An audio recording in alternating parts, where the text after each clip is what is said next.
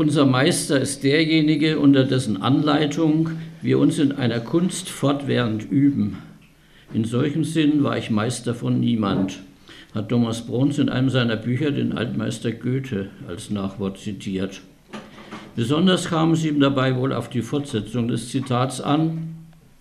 Wenn ich aber aussprechen soll, was ich den Deutschen überhaupt, besonders aber den jungen Dichtern geworden bin, so darf ich mich wohl ihren Befreier nennen denn sie sind an mir gewahr geworden, dass wie der Mensch von innen heraus leben, der Künstler von innen heraus wirken müsse, indem er, gebärde er sich wie er will, immer nur sein Individuum zutage fördern will.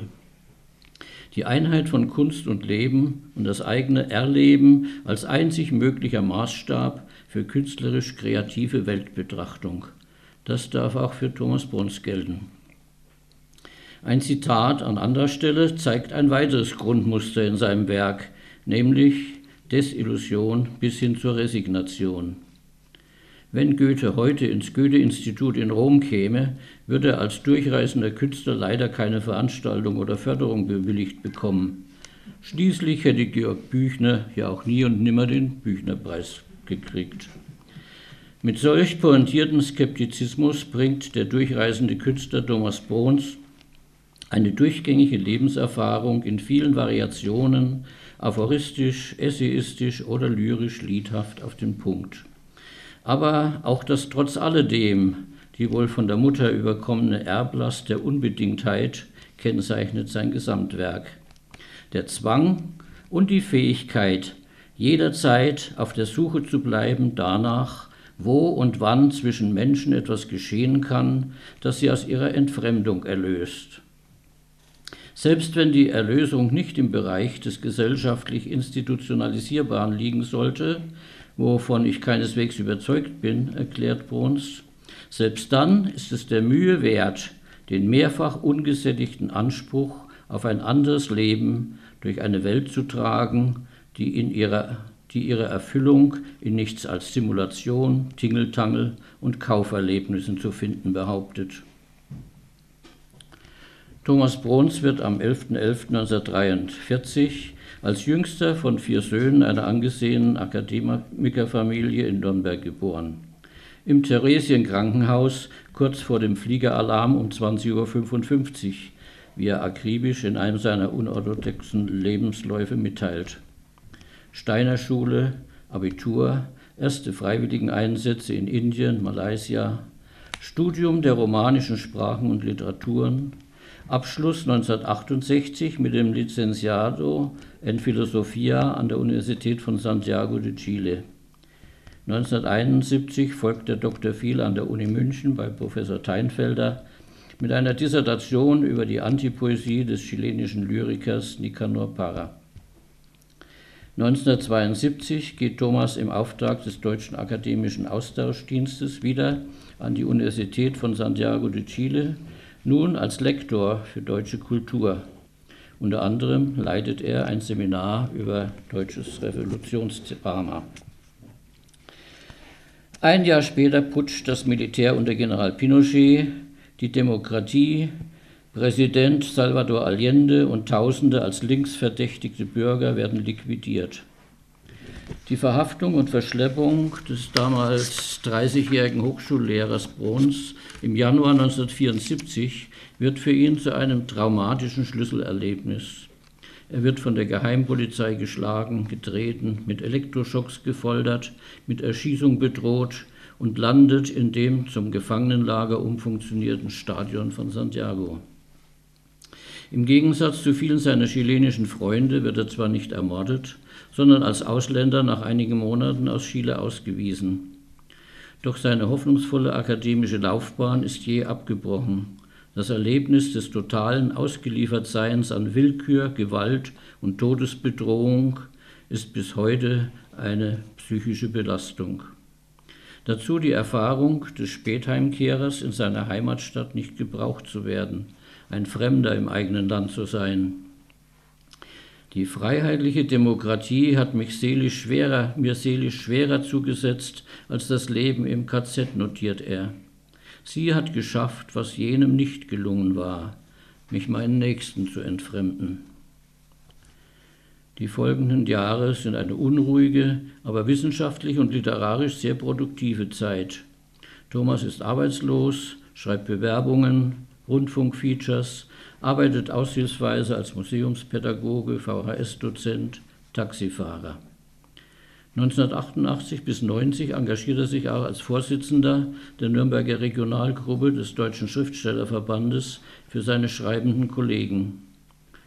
Er übersetzt Erzählungen der Neruda-Freundin Maria Luisa Bombal, die unter dem Titel Die neuen Inseln 1986 bei Ulstein erscheinen.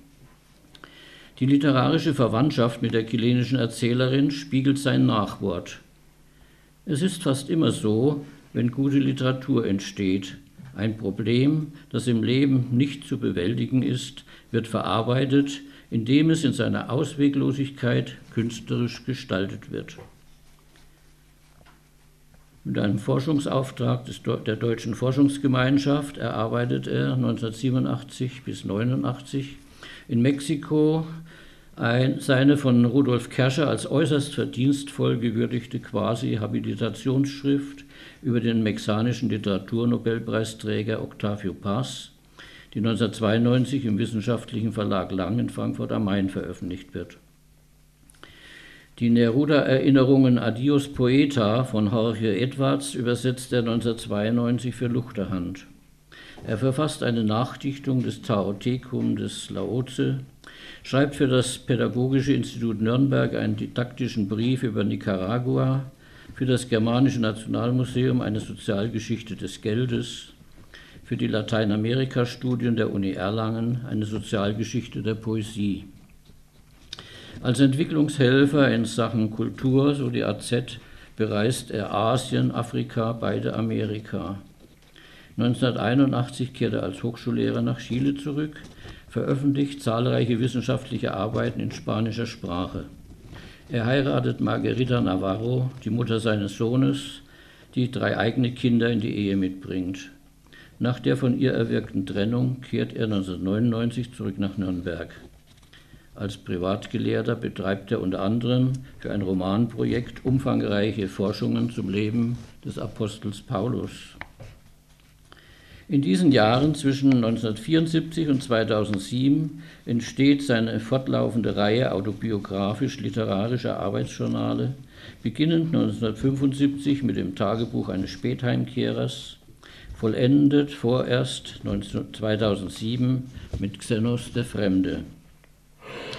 Dass sie zumeist in der Edition Snorb, was rückwärts gelesen nichts anderes als Brons bedeutet, also im Selbstverlag erschienen sind, sagt nichts über ihre literarische Qualität, viel dagegen über die Absonderlichkeiten des Marktes aus.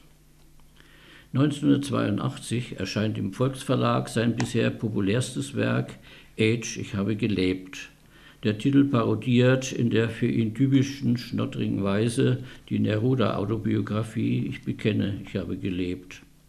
Hermann Glaser spricht in seinem Vorwort von Texten voller Chaotik und Präzision, von einem aus der Bahn geworfenen, zornigen, sanften Mann, immer engagiert, ein, genau, ein genauer Beobachter, der zu den schönsten Hoffnungen berechtigte und in Chile unter die Wölfe fiel.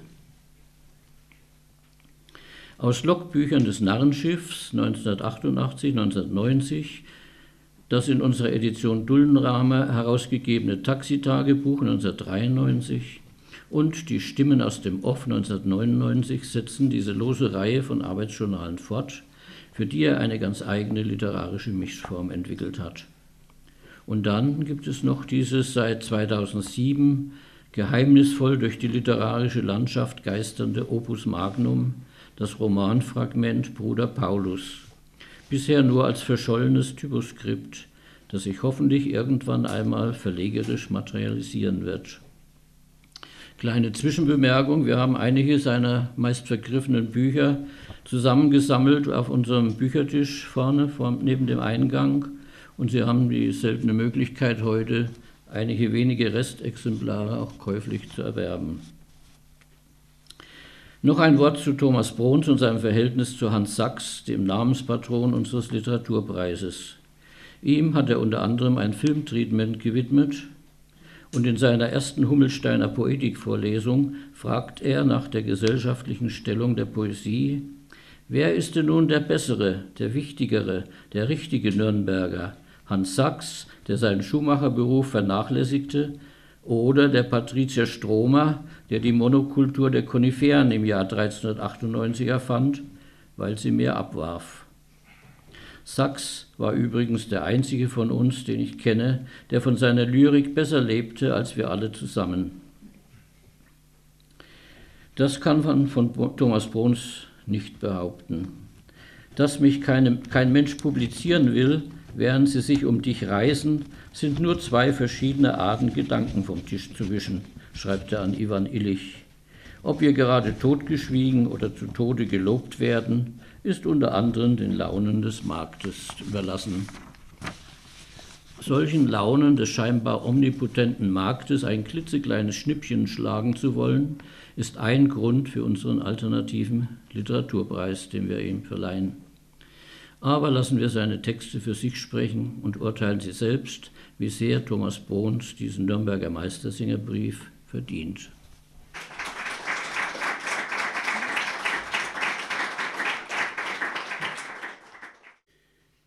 Ich verspreche nichts. Ich möchte nicht gewählt werden. Ich brauche keine Lorbeeren und keine Honorare. Ich will euch nichts verkaufen. Ich bitte nur um Aufmerksamkeit. Ein kleines Attentat achte auf deinen Nächsten wie dich selbst. Ist das zu viel verlangt? Ist das zu wenig verlangt? Dann bitte ich um Verzeihung. Entschuldigung wäre schon zu viel gesagt. Schuld ist eine überflüssige, witzlose Vokabel. Bei näherer Betrachtung hilft natürlich auch der Satz, achte auf deinen Nächsten wie dich selbst nicht weiter. Auch der von Jesus ist zumindest schlecht übersetzt. Eure Eigenliebe, eure Hassliebe der eigenen Person, eure institutionelle Art, mit euch selbst umzugehen, auf euch ständig aufzupassen, in deren Genuss will ich nun ganz und gar nicht kommen. Also zurück zur Aufmerksamkeit. Beachtung ist an sich auch ein schönes Wort. Nehmt euch in Acht und Bann oder Wachsamkeit. Wacht auf, Verdammter! Sind aber beinahe alle schon so ziemlich militärisch, ideologisch, kirchlich oder sonst wie verkauft, verbraucht, verwurstet. Also halte ich besser die Schnauze. Geh Sankrit studieren, wie Iwan Illich oder pflanze meine Tomaten? Aber nein, der Staat hat auch diese Tugenden schon kassiert. Schreibtischtäter, Henker, Folterer, sie alle leben so. Ergo wenn schon alles verkauft ist, wenn schon alles umsonst ist, wenn schon alles gesagt ist, dann kann ich ja reden, was ich will. Dann bleibt mir noch die Narrenfreiheit zu quatschen, wie ich und was ich will, zu schreiben, was ich will, wenn es doch keiner liest, sagt das Echo, einer liest. Dankeschön.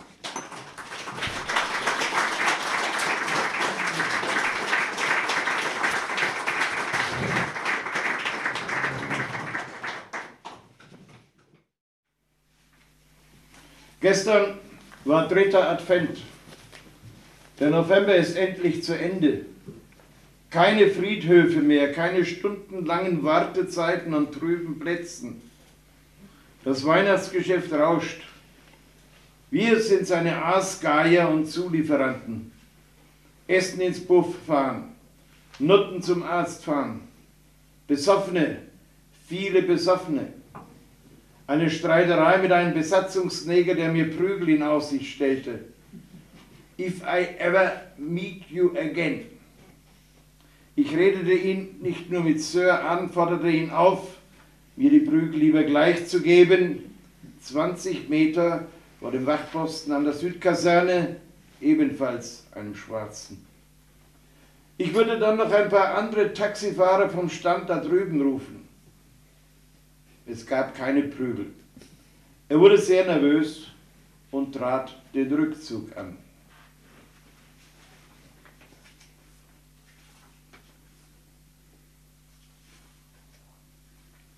Die Taxis sind nicht mehr schwarz, sondern sandfarben. Es gibt keine Trennscheibe mehr und unser Funk ist auch nicht so ein kompliziertes Betreuungsinstitut wie in dem verkrampften Auschwitz-Bewältigungs- und Taximörderfilm von 1967 mit seinen sauber frisierten, gut gebrillten Helden, da neulich im Fernsehen am Sonntagnachmittag. Vielleicht hatte der gute Junge aus dem vornehmen Mögeldorf da die gute Idee her, wie er seiner Langeweile ein Ende machen könnte. Vor 68 war also den Trennscheiben und der individuellen Funkbetreuung nachzuschließen die Zeit der großen Taximorde. Als 200 Mal Kasse auch ein Grund war, den lieben Nächsten ins Jenseits zu schicken. Ist es jetzt bei dreimal so viel Arbeitslosen schon wieder ein Grund? Für den jungen Mann da war es keiner. Er ließ die Kasse unberührt. Ihm ging es nur um sein eigenes blödsinniges Leben. Die ganze Nacht habe ich eine Endlosfolge unersprießlicher Begegnungen mit Dagmar geträumt. Um vier Uhr beugte ich mich zum ersten Mal aus dem Fenster, um auf die Uhr an der Schule an der Ecke zu schauen, weil mein alter Küchenwecker neulich krepiert ist als ich in eine halbe Stunde zurücktrete, weil er wieder mal wie verrückt vorging. Um sechs Uhr beugte ich mich zum zweiten Mal mit meinen Glubschaugen in die kalte Winternacht hinaus und bestäubte mein Hemd mit Schnee.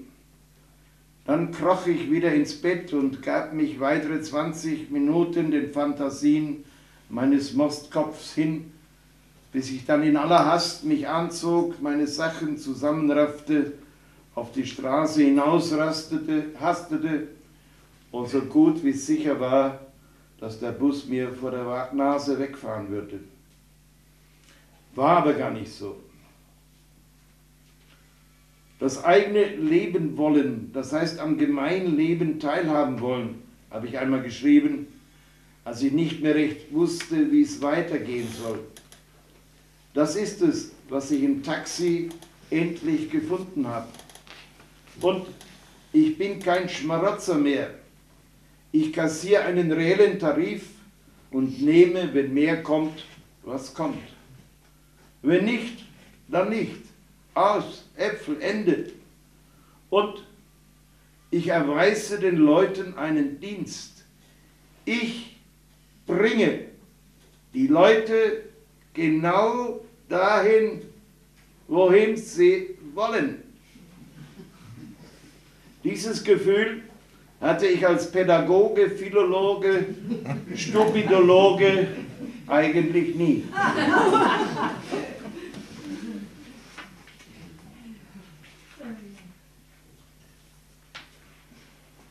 Einen Fahrer einzustellen, bringt einem Taxiunternehmer eigentlich einen Haufen Ärger und Arbeit. Und zwar Bürokratenarbeit mit Steuererklärungen, die nicht der Wirklichkeit entsprechen, wie überall in der freien Wirtschaft, beziehungsweise überall, wo Bilanzen geschnitzt und frisiert werden. Finanziell ist die Sache unergiebig, denn von den 50 bis 60 Prozent Unternehmeranteil muss das Unfallrisiko, der Autoverschleiß, das Benzin, die Wartung, die Steuer und was der Teufel mehr geblecht werden. Aber einen Fahrer einzustellen bedeutet, Kapitalist, Arbeitgeber zu sein.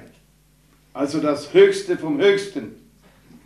Na und in die Rolle träumt sich dann der kleine Taxerer mit allen Konsequenzen hinein, die kapitalistischen Träume nun mal in sich bergen.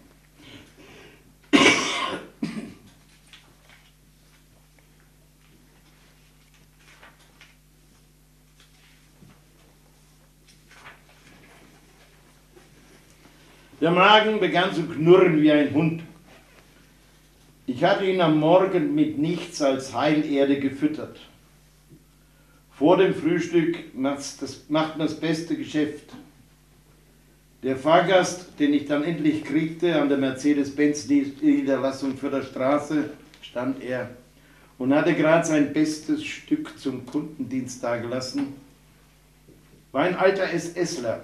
Ich war dabei und wir unterhielten uns diplomatisch, aber gut, nur auf meine Gewissensfrage nach der Bezahlung, ob er heute wieder zur SS gehen würde, sagte er zwischen Tür und Angel.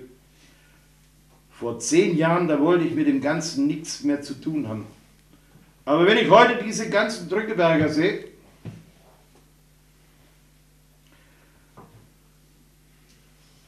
Nach dem Frühstücken wollte ich noch befehlsgemäß eine Batterie für den Chef abholen. Die Werkstattkassiererin kam dann von dem Lamento über den schlechten Schneeräumdienst sofort auf die Notwendigkeit eines neuen Hitler zu sprechen. Und mein Magen krampfte sich noch einmal zusammen. Nürnberg, den 11.02. Taxitagebuch. Vorläufig letzter Eintrag. Arbeitslos seit Mittwoch letzter Woche, den 3.2. Sehr gegen meinen Willen und ohne mein Einverständnis schubste mich Jana in einen Bus nach Leo Santo Domingo und mit dem Herzen an einem Faden kam ich schimpfend an der Straßenecke vorbei wo das KZ Tejas Verdes damals genau gegenüber lag. Ein weißes Kruzifix auf der Höhe des Hügels, das wir damals von unserem Zellenfenster nicht sehen konnten, zeigt bis in die Ferne den Ort der Via Crucis so vieler Kameraden und Genossen. Und siehe, das Lager war abgebaut. Wie Touristen, die zum Strand des Sonnenfelsens fahren, blieben wir sitzen im Bus. Immerhin zeigte ich Jane den Platz, wohin sie uns führten, damals gleich den Blinden von Bruegel im Gänsemarsch aufeinander gestützt, auf das wir versuchten, unsere verschreckten Gedärme zu leeren, blindlings auf einem Donnerbalken schaukelnd, unter den Lachsalben der Soldateska. Gras ist darüber gewachsen. Es ward eine Reise ohne Angst und Hass. Wir umarmten zusammen den Sonnenstein und schworen uns tausend unerfüllbare Dinge. Auf der Rückfahrt war da ein Wachsoldat, der die 200 Schritte markierte bis zum Ufer des Maipu-Flusses, der so viel Blut und so viel mehr Scheiße zum Meer hat tragen müssen. Ich betrachtete ihn leidenschaftslos durch das Busfenster. Das Brückenbauregiment der Armee ist zu seinen Routineaufgaben zurückgekehrt. Es hatte versucht, die Brücken zu zerbrechen, die gespannt sind zwischen den Menschen, die für soziale Gerechtigkeit kämpfen. Sie scheiterten. Das Heer zieht sich in die Kasernen zurück, verwischt seine Spuren, reißt seine Feldlager ab, sackt seine Beute ein. Daraus folgt das Zeichen Niederlage. Viva Chile, Mierda.